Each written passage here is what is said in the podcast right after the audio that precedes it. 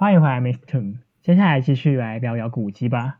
在上一集我们讲到哈马星商业大楼被改成建成的逍遥园，还有著名的英国领事馆。那杨奇也补充到，其实后来日本时代市政从哈马星地区到市中心。那么上一集又介绍比较一些港边的古迹跟建筑，那有没有比较市中心这个建筑来为大家介绍呢？市中心哦，就市中心。市中心的话，可能有一个符合你的想法，那就是那个是，也不算市中心啊，但是有有切到市中心的边缘，算是市政办公处中心这样。曾经市政办公室中心，对，它就是我们的，可能大家听名字会觉得，哎，这不是有博物馆吗？对，它就叫高雄市立历史博物馆这样。哎，那个进泉有去过吗？我没有去过哎，所以我会很好奇，它会像可能台北二二八那个台博馆或是什么，是关于历史事件的博物馆吗？确实，就是他们它里面也是收藏蛮多历史事件或这些东西在里面的的一个博物馆。那他会这样子去把它定义，可能或许跟他以前的故事有关。这样，他其实曾经就是日治中期的时候。他们的总督府其实发现，就是高雄市中心的一个发展有点逐渐往东边移动，就从哈马星开始去移动，这样，所以他们就把市役所迁到了现在这个区域，这样。然后这个办公厅就是由这个清水组的一个人去设计。那当时其实日治时期他们的那个设计或建造或是铸造。哎，就是建商那一类都叫做什么组什么组这样，像台北那个六龟那边有个发电厂，那边也是当时的一个组去做的。然后当时那个这个地方就是由我们清水组大野米次郎去设计。清水组，对，清水听起来很像那个什么休息站的名字，清水。清水，我就觉得比较像什么组织什么山口组之类的。哦，你说日日本那个对吧？对啊。很喜欢用组昆明，嗯，因为一个很大型的组织。对，确实。然后他们就设计这种地冠样式建筑，这样，嗯，有点像是现在总督府也是那种建的嘛，就很有那种帝国主义的感觉的那种建筑物。然后其实落成之后没多久就被中华民国政府收走了，在一九三九年其实完工，然后隔了六年嘛，一九四五年就是中华民国。接受台湾，对，就是那首歌嘛，对啊，然后就接受了这样，嗯，要接受过去了，对，然后继续就让我们的高雄市政府去使用，因为他们觉得就是既然都建了，建了不建白不用这样，然后在高雄他就直接给他用，就是二八发生的时候，当时现场也是有一些痕迹，就是我们现在其实去那边的一楼，就历史博物馆一楼。外墙其实可以看到说有被枪支扫射的的那个印记在上面，这样其实也是蛮特别的啦。因为现在能看到这个枪支扫射的印记的，其实又是列为这种古迹或什么的，已经很蛮少了。通常都是被轰炸看到残骸了。嗯，算是当时反抗人被镇压的一个遗迹吗？呃，我猜应该是有去动乱什么之类，所以有去那边去扫射这样，然后可能有人躲在里面啊，或什么的这样。嗯，或许是有一些故事的，但可能已经经过日历史痕迹，没办法考究。它应该也是小地区啊，有有遭到这个波及而已。后面就是过了差不多五十年吧，一九九八的时候，这边就成为了台湾第一座地方政府去经营的历史博物馆这样。然后在其实不久前，二零一七年，就是高雄市政府文化局有移交给行政法人，就是高雄市的专业文化机构，嗯，就这个机构去实作，然后转为一个专业行政法人场馆，然后让他们营运上比较专业化，然后也算是一个由地方政府营运的行政法人场馆之一，好像第一座，嗯。那这个专业文化机构它是什么？像是博物馆之类吗？还是还有其他的译文的用途？专业文化机构其实就是刚刚提到嘛，它是在二零一七年设立的。其实它这个他们这个地方是有历经中央主管机关文化部去审查才同意之后，他们市议会又三读之后才开始接受。然后第一个就是从历史博物馆嘛，还有电影馆其实是首播去改造的一个地方，这样。那美术馆其实没有没有特别去定义，就还没有特别去下这样，就是他们可能会把它认为是可以引进企业管理的精神，为这个高雄市文化行政组织树立一个重要里程碑的一个那个组织这样。嗯，对，这是他们的这个设立的方式了。然后算对，是你先去讲。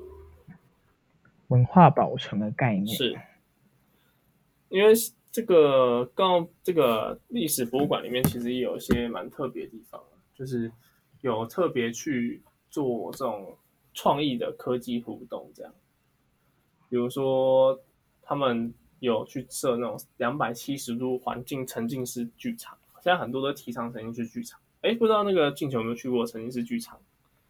是什么沉浸式的体验之类的 VR 那些？诶，它也有点不太像 VR，可能沉浸式比较偏向 AR，就是对，因为你不用带东西，就是你去那边看就可以沉浸去那个剧场里面。现在其实也很多这种类型的，就是嗯，像是让你可以真实去体验的剧场，不知道有没有听说过啊？我记得是有去，好像蛮多景点是这样，还蛮特别的，就像是那个。之前我去参与到明日俱乐部，它里面就是做沉浸式体验的剧场，这样。然后你就是他在那边表演，你就是身为观众，但是你也会参与到他们的表演之中。可能他们过程中会喝酒啊，或者一些小酒这样，可是也不多。可是就是在过程中，你可以体验到他们的生活，体验到他们的剧，这样。会比较特别的地方是因为你会从一个观众的角度到参与者的角度，那个反应是不太一样。对，但是就是提醒，就价格蛮高的这块，不然其实也还蛮。是从，嗯，哦，你要是从，先是从表演，哦，表演中就会去提，去参加他们的表，参与他们的表演。对对对，他们那边表，就可能观众会成为他们表演的一部分。对，就是你你会在那个过程中，就是他们会带领你，或是你可能还会跟你会一些互动这样，然后。另一个比较特别是，他们同时会进行表演，你可能会放在不同组，或是当下有别组，那他们就是那那块表演，所以你是看不到他那块表演。我那时候参与的，我说他他现在有两种，像这次叫微醺大酒店，那上一次叫明日俱乐部，都是惊喜制造去做这样。然后明日俱乐部是我好像有听说过，是啊是啊，那明日俱乐部是很多人，就三好像六十个吧，没算过还六十，对，然后微醺大酒店就十个。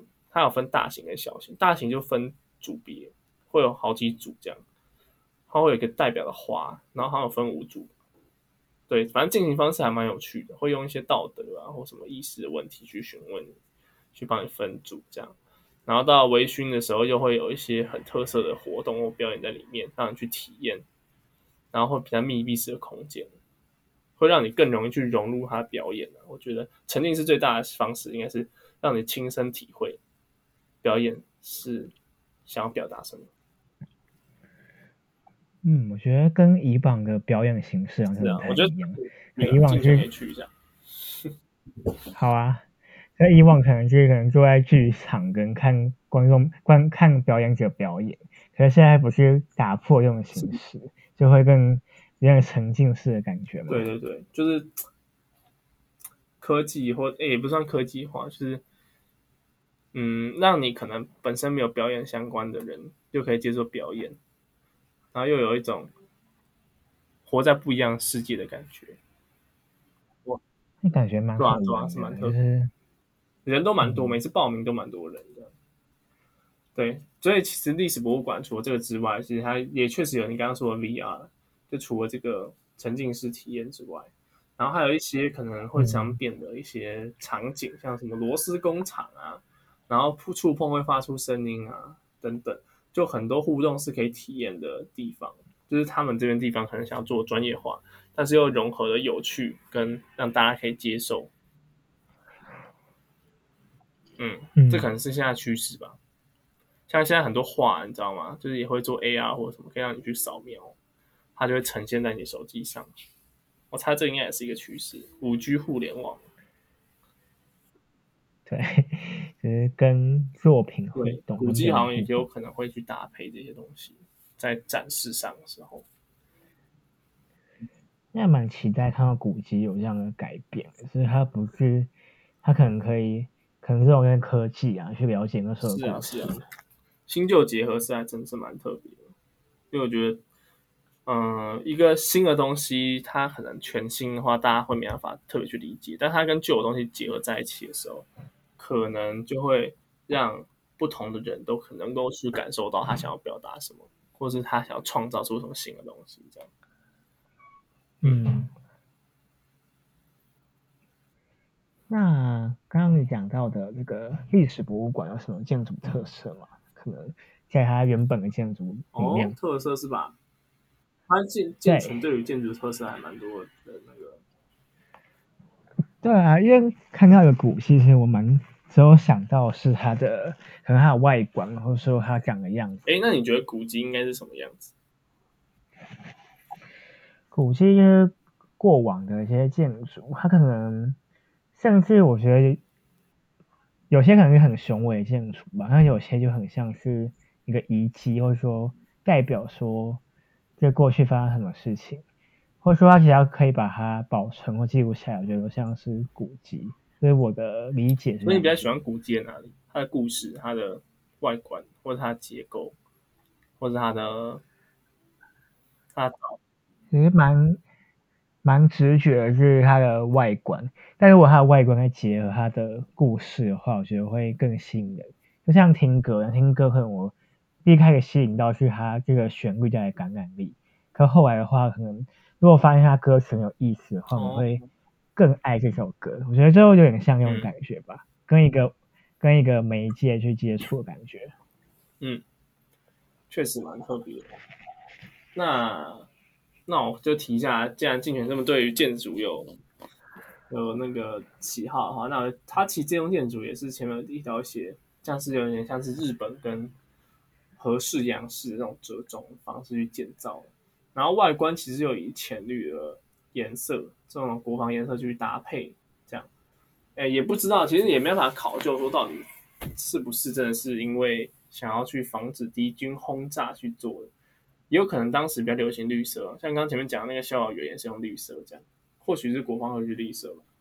那它其实整体中间是采用那种塔那种主塔，然后左左右两边会配这种可能像塔楼式造型吧，然后有表现出比较庄严跟隆重气息，因为像是那种总统。那这个除了主塔刚刚那边讲的话，其实主塔这个本身也是位在其实最高点就四楼的地方，然后他们其实也有想要作为瞭望功能。那因为刚好说到它这边是市政中心嘛，其实也想要作为一个可以去点兵啊，或是可以去去那种阅兵的一个场所，所以前面也是有个区域可以让他们去做这件事情，去缴阅或典礼这样，在一楼的廊顶外的户外平台上。其实这个就可以看到，就日本当初想要做帝国主义巅峰的时候的一个造型。那那个嗯竞竞选菜道，他们内部是以什么颜色为基底吗？说建筑内部吗？历史嗯，红色或黑色？没有没有没有，当当初他们会想要做华丽一点，然后西方华丽一点是用什么颜色？金色。对，金色或白色这样，他们会以金色或白色为基底，像希腊不是很喜欢白色，就有点像是希腊式的柱头或气派大厅或挑高天井这样，就是都都还蛮气派，因为他们想要说这个就是一个要象征日本帝国主义时期的那种造型的，所以其实外面也有他们日本嗯菊花图腾的时代在他们那个主塔外面。就觉得整合整个日本的风格跟西洋的风格，对他们其实日本有点仿西嘛，就是或是或是效仿西嗯西方的、化的，对的一些建筑方式，他们可能觉得嗯有点气派吧，所以他们要去做一些学习。其实日本其实在过程中其实做了蛮多学习，像从中国那边学完之后，要去西方学这样，只是在不同时期学不同的地方。嗯，然后让自己变得很强大，然后建筑变得很漂亮。这个不敢恭维，风味。日本是比较慢工出细活，所以有很多达人那类，所以他们对于这种东西都会有很多专注跟讲究。然后他们又是比较擅长去慢慢去规划等等，所以做出来都是都是很细致的。日本大局观其实偏向是细致类型，嗯，这他们日本人的创新嘛，或者是创作，也蛮值得去探讨跟观看。那其实的话，当时当地的那个历史博物馆，我们后来有做一些修复或变化嘛，然后作为历史博物馆去使用。当时也去打造了一些周围的一些配合的商机，这样像是比较完美级这种叫打狗气的轻食咖啡厅。对，就是因为我们比较现代感觉。对，没错没错，就是蛮现代的，因为这边就是做那种可能像是。文啊文创这一类东西去融合，这样，我们就是顾名思义就想做古迹修复再利用嘛，再利用它既然用历史博物馆，那我就不会用一些商业用途这样，所以就放了一些商业用途进去，像那个故宫啊，是不是那个附近也有放很多那种可能可以吃饭地方什么在那边？就空间的利用或是创新的感觉。进去有没有去过哪些地方？就是他们修复之后里面有做一些商业用途的。在台北，商业用途，我想一下，或是有做什么咖啡厅啊，或什么的。其实，在万华那一带应该蛮多的吧，像剥皮聊一下这个一个艺文展演空间。哦，我是印象是这样子。嗯，嗯，算是。华山那边我不知道算不算，在华山那边也是做蛮多用。哦，对，华山也是日本时代的一个烟烟厂还是酒厂留下来的，然后现在就是。完全的利用，现在就是利用的很好。对，还有松烟呢，大家有。啊，对啊。现在作为文创。其实，在很多台湾的地方，糖厂。他们那时候做千禧酒啊，那个华山那边做千禧酒，然后另外一个是做那个啤酒，因为当时啤酒也蛮盛行，就是建国。台北的啤酒通常都从那边产的，建国啤酒厂这样。嗯，但是有些当时产酒的对对，就是产啤酒的地方。就台北的，因为其实有几个不同厂区，在台中也有这样，啊新竹也有这样，可是那个地方其实物价比较高，所以后来慢慢有迁出去，可是现在还有留本地啦，就是算是也是要要要去把它推成古迹吧，一个地方，也是很适合保存的，里面有很多旧时代的那个生产啤酒的一些工具，还蛮大型的，有兴趣也可以去看看的。嗯，觉得蛮特别的，就是享受现在的设施，是它那个建筑是很有以前历史、以前故事。嗯，不过确实他们也在结合一些商机或者去做，就像我刚刚讲的打火器。另一方面，他们会愿意去做，可能也是因为他们其实靠的爱河，爱河就在前面，因为它它那个历史博物馆其实占地还蛮大，然后它旁边就是那个高雄会议中心，不知道大家有没有听过，就市议会议中心这样。然后里面会很多展览或是一些活动在里面办，所以其实之前有蛮多人会去，可能有些人去就顺便去历史博物馆看看。然后旁边就有爱河一条河，这样，所以它就是如果我们是从它的正面看的话，它右手边就是爱河，左手边就是那个会议中心这样。还是那右手边过去就到盐城。爱河右边。爱河看怎么看吧。如果我们是从台湾这个方向看的话，是爱河的。左边，你说从地图可能是哦，那应该算是爱河左边吧，吧，对，如果是直的看的话，这样，嗯嗯，很难说啦，因为现在不知道哪个顺序这样，所以总而言之，他可以看爱河什么什么这样，然后又偶尔会有会议室招来的人潮，所以可能这边会就会想要做一些这种这种商店或是什么荣丁商行啊。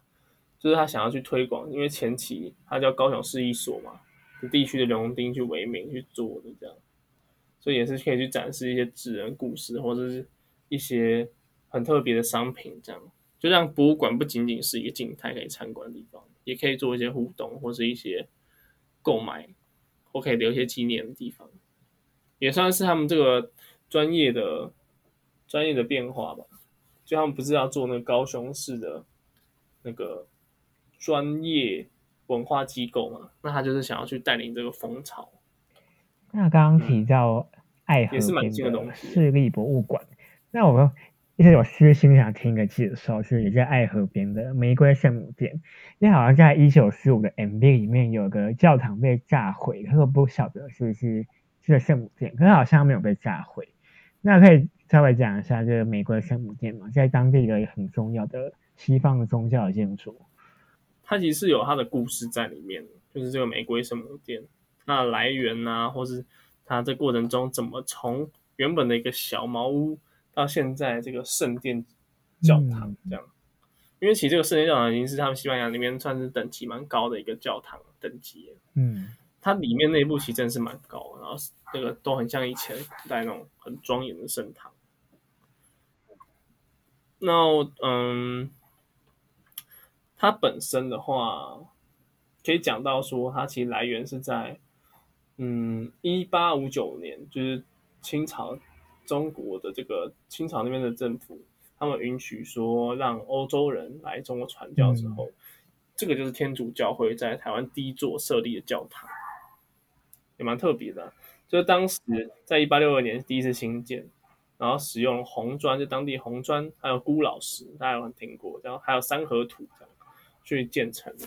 那当时是因为就是西班牙殖民地的菲律宾的一个道明教会，也是那个西班牙很大的一个教会，对，然后他们就派遣那个两个牧师跟四个华人，然后从从那个厦门一路到打狗港那边，然后就去建立这个第一座教堂这样。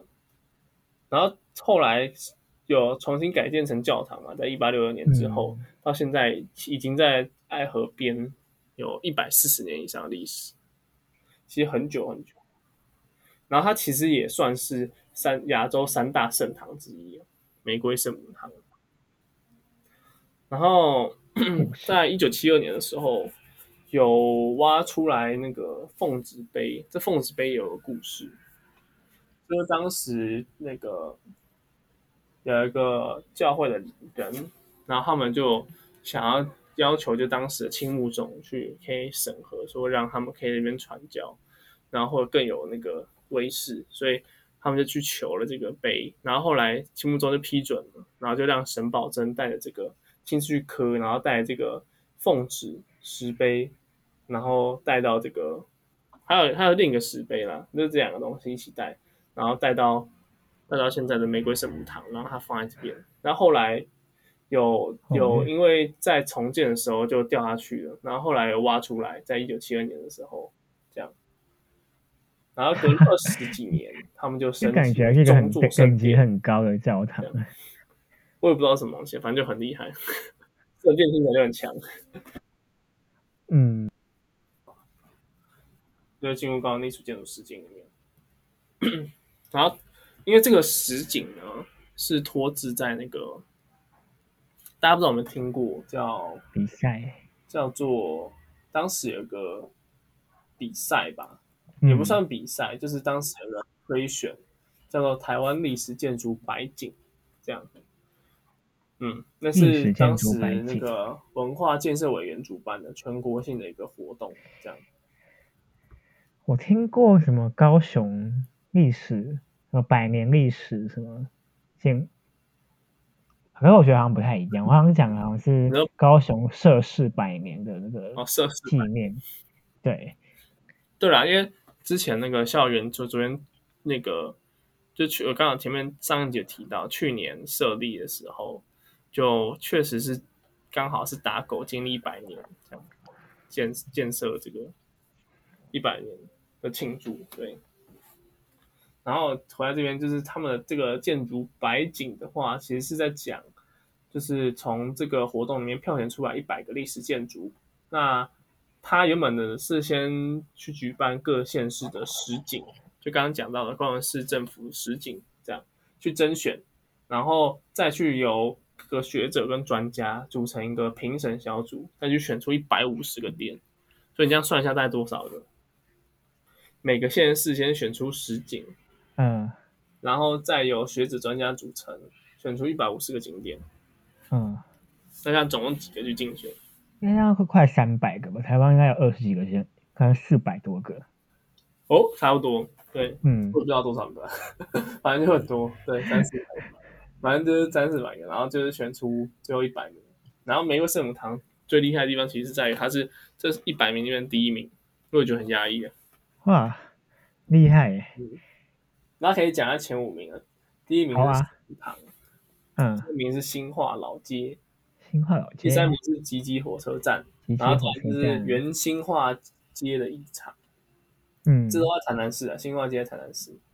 然后八卦山大佛八卦山大佛。划线，这这个应该大家看过吧？八卦山大佛，哇，那五个都是比较中南部的建筑。对，确实。第六个才是北部，第六个是淡水红楼。哦，我知道那个地方，有去过吗？我应该有，它是在阶梯上的，对，它是一个在一个真理大学附近的阶梯。嗯，你有去过吗？有去过一次，次数不多啦，因为我小时候比较常去淡水，后来又没有去。就淡水那时候不是有一条那个，嗯，算夜市还是什么的，也不算夜市啊，淡水有一条街嘛，卖很多东西这样。嗯，对，那个时候有去过，然后天鹅船嘛，这样可以去骑。然后那个时候就有淡水啊给什么什么的，它是一个特色吧。所以主要就是他们参加这个，这个我觉得也蛮特别，也是蛮厉害的。就是他居然可以在白景之中脱颖而出，或许是他圣殿加持吧。嗯，那个名称就没人敢跟他争，对啊，他是毕竟三大圣殿，然后又是，不过他还是斯丁古迹了，所以它不是国定古迹，不是？或许它不是佛教之类的。这样子吗？那个啊，高雄还有另一个啊，龙山寺啊，哦，那龙山寺是国定的。国龙山寺是国定的。哦，那感觉它是个遗珠诶，它这么厉害，是三大圣殿，可是它没有被政府列为国定古迹，或许是有些政治因素在里面，或者一些宗教 很多的猜测。是啊，没有办法，对不对？就就不能去限制。然后同样想问说，玫瑰堂的建筑样式有那是长什么样子，还有外观？嗯，不过我们从内部开始讲的话，它其实是有很多那种西方那种教堂，大家会看到那种玻璃窗，哦，玻璃窗，还有马赛克那种玻璃窗，嗯，蛮有蛮有感觉。很特别。然后正中央有那个玫瑰圣母像，嗯它从西班牙玫瑰神引进来。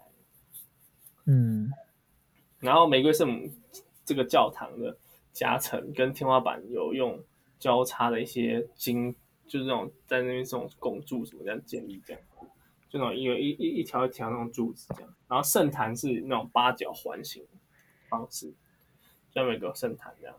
然后有七对柱子分成中殿及两侧通廊，然后整体又呈现出哥德式建筑的特色。大家应该知道哥德式建筑吧？是有很多高塔的吗？就要尖尖这样。尖尖的。嗯，其实我蛮好奇的，就是像哥德式高塔，那刚刚好像讲到历史博物馆里面也是有高塔嘛，那两个是有什么区别吗？还是因为刚刚那个应该不是哥德式吧？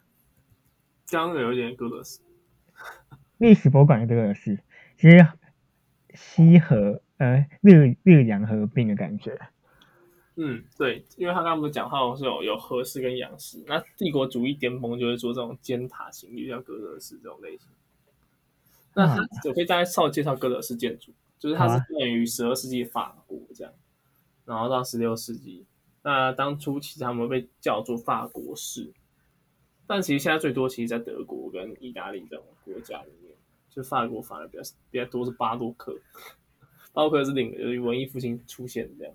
嗯，歌德是比较中世纪的，对对对，更更早以前的。就他们比较多特色是关于这种扩肩型拱门，或是那种很这种拱顶，但是这样讲了，可能形容不到，然后看到实际的照片这样。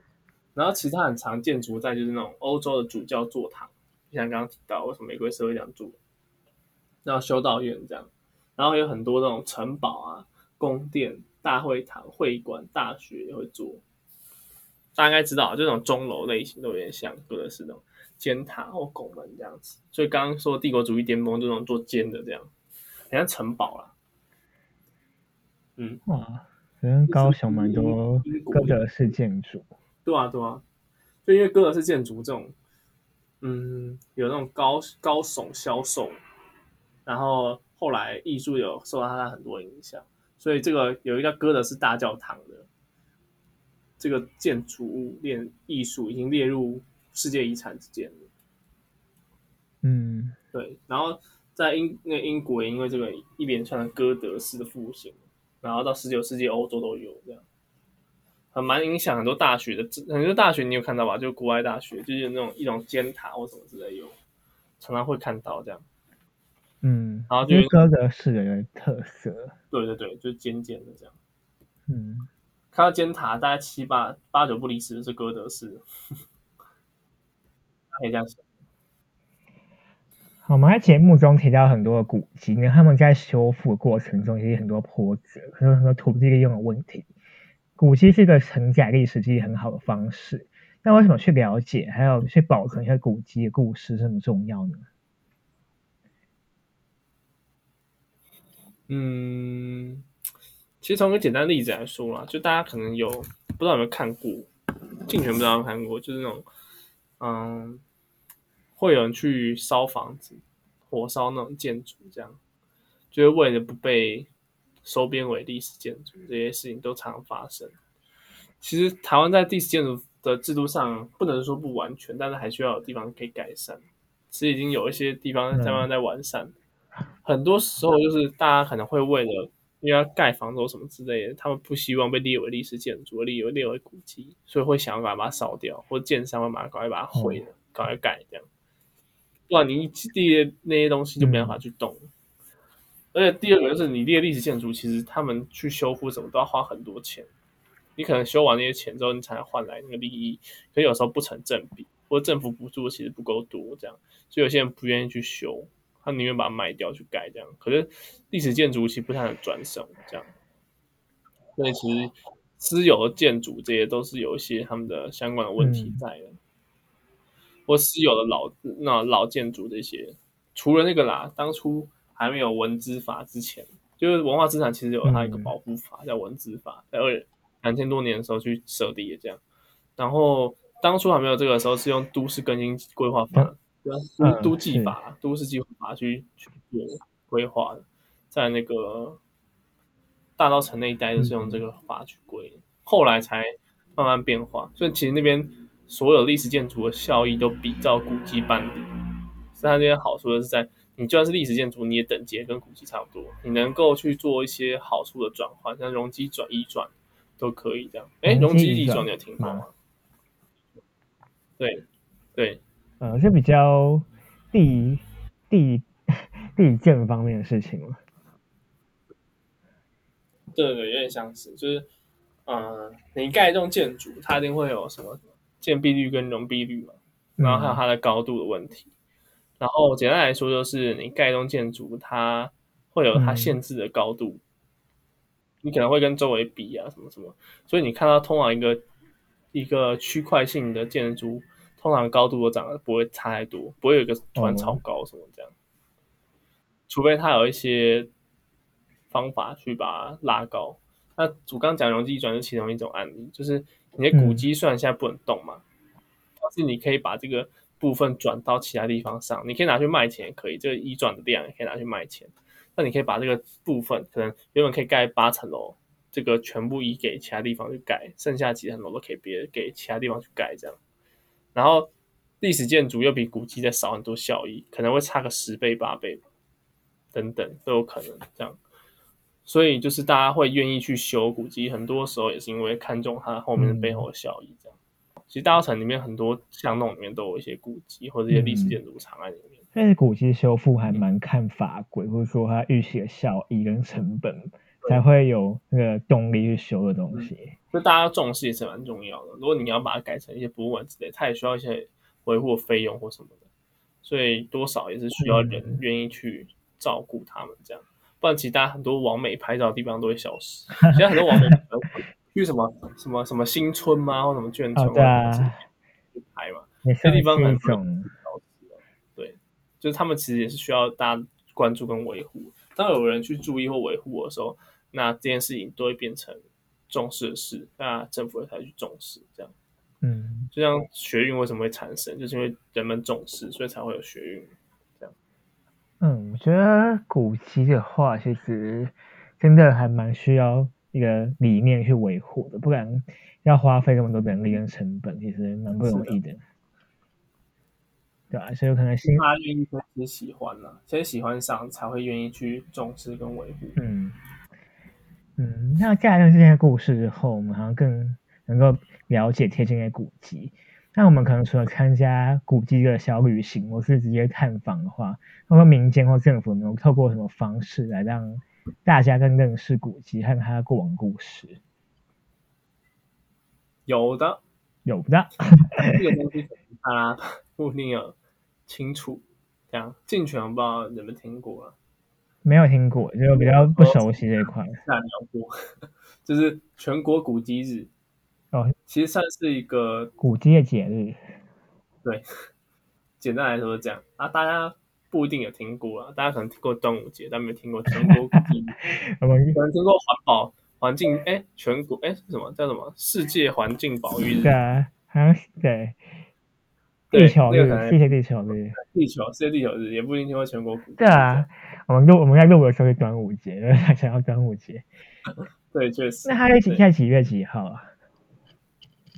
它是在诶，它其实没有特定的一个那个号，它是有点像母亲节的概念。哦。它是在每年的九月第三周的周六日，这样，就是每年的九月啦。然后它第三个礼拜的六日的时候会开放这个古迹的办理跟参访，这样。他们在不同地方都会办，像中正纪念堂有办这样，之前有办。那这个其他来源是在欧洲遗产日哦，是欧洲的，在法国。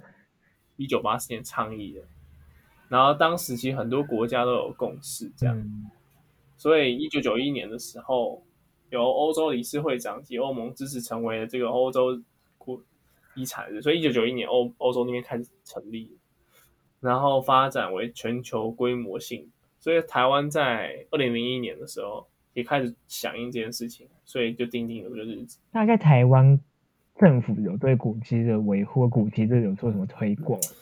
嗯，维护或推广哦，诶，他们其实是有办相关的活动哦，去让大家更理解或者是去了解。像比如说，呃，每一年在办这个古迹日的时候，他们都有一些的故事性，或是他们的一个主题性。像有的时候叫翻转跟创新，有的时候培育这样。那去年的话，我可以提一些去年有做的一些案例，这样就是好啊，蛮好。各个县府其实，在去年的九月到十月都有办很多相关活动，像从台北市其实有个穿梭百年时光隧道，这样穿梭百年时光隧道。高雄就有，这其实从北到南其实都会有一些。那高雄就有一个山与海的跨域遗响，那个名字有点炫 炮，对啊，就是讲的好像玄乎。很玄之类的，嗯，觉得蛮好听的名字。哇，就是它叫什么“山与海”，那“遗响”是那个哎，奇想、启梦的“启”，你知道吗？嗯，奇想，就是就是那个很特别的“启”，这样，就是他们这个这些活动还蛮特别的，也算是政府想要去推广的嘛。不知道有没有那个进有没有听过这个台北漫游台北城？我好像听过。应该可能多少听过这样的名称。嗯，就其实当时就是讲，他们有呃，因为是在那一年嘛，就是去年二零二零的时候，他们刚好逢台北设市一百周年，就文化局以穿梭百年时光隧道为主题，就规划七条百年限定的走读路线，这样就包含大师导览跟一些互动体验。等等，让大家民众可以去更了解台北的历史，然后有一系列活动啊，比如说第一个是旗东散策，然后就叫老派文青百年物语，会对，他会走台北的书书画院，然后台北琴道院啊，或是一些文房这些地方，然后再来就有一个叫返校特辑，就是建校百年，重返学生光阴岁月。哦，就重返台湾师范大学、龙安国小、台湾大学这些地方，还要走读青田，就是走到昭和町，就百年家屋解密，就当时的一个日治时期的町这样，就什么嗯青田街那里吗？对，应该应该是哦，我也不知道青田街哪里，因为好像是日本时代留下来的，或许是。然后它的揭秘官署，窥见百年政府面纱，二二八纪念馆、台北宾馆，还有行政院跟总统府这些地方。然后再来是北投，北投，哎，进泉常去北投吗？没有，没有常去。那有去过吗？有啊，是那个，是不是那图书馆是日本时代的东西？对对对，北投图书馆，北投公园，北投图书馆，北投北投公园，对，它的梅亭，还有北投文物馆都是这样。然后还有铁道啊，跟文化启蒙啊这些，其实都还蛮多。他那时候就有这七条，刚刚讲的铁道、文化启蒙、漫游北投、闪东、哎启动闪车，然后还有反校特辑、走读青田跟揭秘官署这样。哇，对他们其实对这个准备也是蛮多的，这样。